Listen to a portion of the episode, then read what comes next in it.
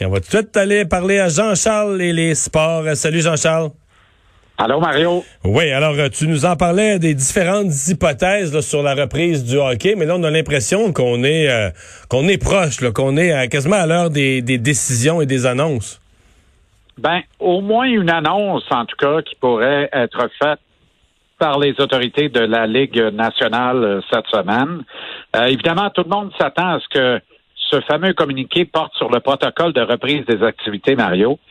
Mais il, pourrait bien s'agir aussi d'une annonce concernant le repêchage amateur qui est à venir cette année. Les équipes qui ont besoin de trois semaines de préparation à peu près avant de tenir la séance de sélection. Je te rappelle qu'il y a eu ce scénario un peu loufoque de tenir le repêchage dans le premier week-end de juin. C'est de plus en plus improbable, évidemment ça a rencontré beaucoup d'adversité de la part de la presque totalité des 31 directeurs généraux actifs et au moins le tiers des gouverneurs, des propriétaires qui ont dit ça n'a pas de maudit bon temps, bon sens cette histoire-là. Là, les dates des 19 et 20 juin pourraient être plausibles à ce moment-ci pour la tenue du repêchage, mais faudra voir également parce que certains disent faisons les séries éliminatoires. Si le projet est sérieux, allons de l'avant.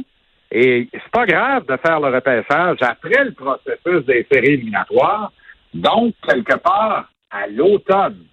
Alors, on est passé de devancer le repêchage au début du mois de juin à peut-être le tenir plus tard que jamais, alors que les saisons juniors pourraient être recommencées en principe. Bon. Euh, là, dans les scénarios, euh, il y a la Floride, il y a Las Vegas. Je parle d'un lieu là pour. Euh, c'est quoi le scénario? Est-ce que tout le hockey se jouerait dans le même État, dans la même ville, ou est-ce que finalement on pourrait l'éparpiller à trois, quatre places, un peu au Canada, un peu à Las Vegas, un peu en Floride, un peu ailleurs? Paraît que le Canada est pas trop trop dans les schémas. Paraît que la Ligue nationale vise de sortir la coupe du coffre à Las Vegas. Paraît qu'elle De toute façon, c'est un sport, c'est un sport américain, le hockey? Ben oui, tout à fait, Mario, absolument. C'est connu depuis 100 ans, ça, que c'est un sport américain. On est chanceux, on est chanceux qu'ils nous ont laissé au Canada avoir au moins quelques équipes dans leur ligue, mais c'est un sport américain, là. Surtout dans le désert, ben, surtout dans le sud, là.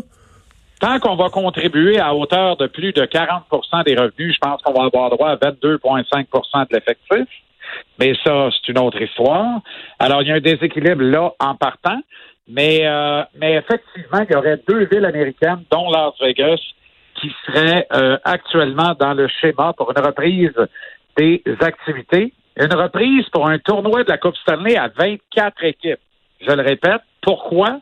Parce que ça permet d'intégrer les Rangers et les Islanders, donc l'île de Manhattan, la grande région de New York, les Blackhawks de Chicago, donc tout le Midwest américain, un grand marché de hockey, un marché naturel, et le Canadien de Montréal, entre autres. Autrement dit, trois des six équipes originales, dont New York et Chicago, entreraient en série dans le scénario à 24 équipes. Pour combien de temps ça, ça reste à être déterminé? Parce que la première ronde serait, en principe, je dis bien, un 2 de 3, Mario.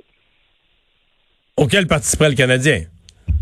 Auquel participerait le Canadien, et si rien ne change, Montréal affronterait Crosby, Malkin, Le Temps et le reste des Pingouins dans un 2 de 3. mais tu sais pas ce qui peut arriver, hein?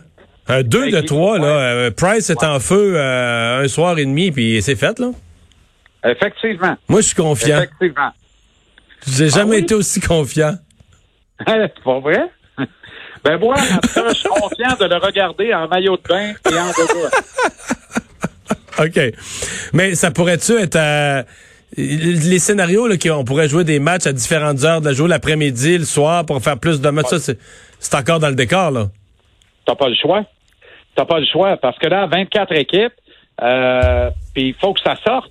Alors, on va essayer de trouver des heures intelligentes. Je pense pas qu'on va jouer à 8 heures le matin. On va essayer de vendre le concept de, de, de prendre le, le, le, le déjeuner, comme disent les Français, donc de dîner, comme on dit chez nous, en regardant un match, de prendre l'apéro en en regardant un autre, de souper en en regardant un autre, puis de finir mon soir en en regardant un quatrième. Parlant de finir, notre émission est finie. Hey, merci beaucoup, Jean-Charles. OK, Mario. Salut, à demain. Au retour de la pause, on est avec Paul Larocque et l'équipe de LCN.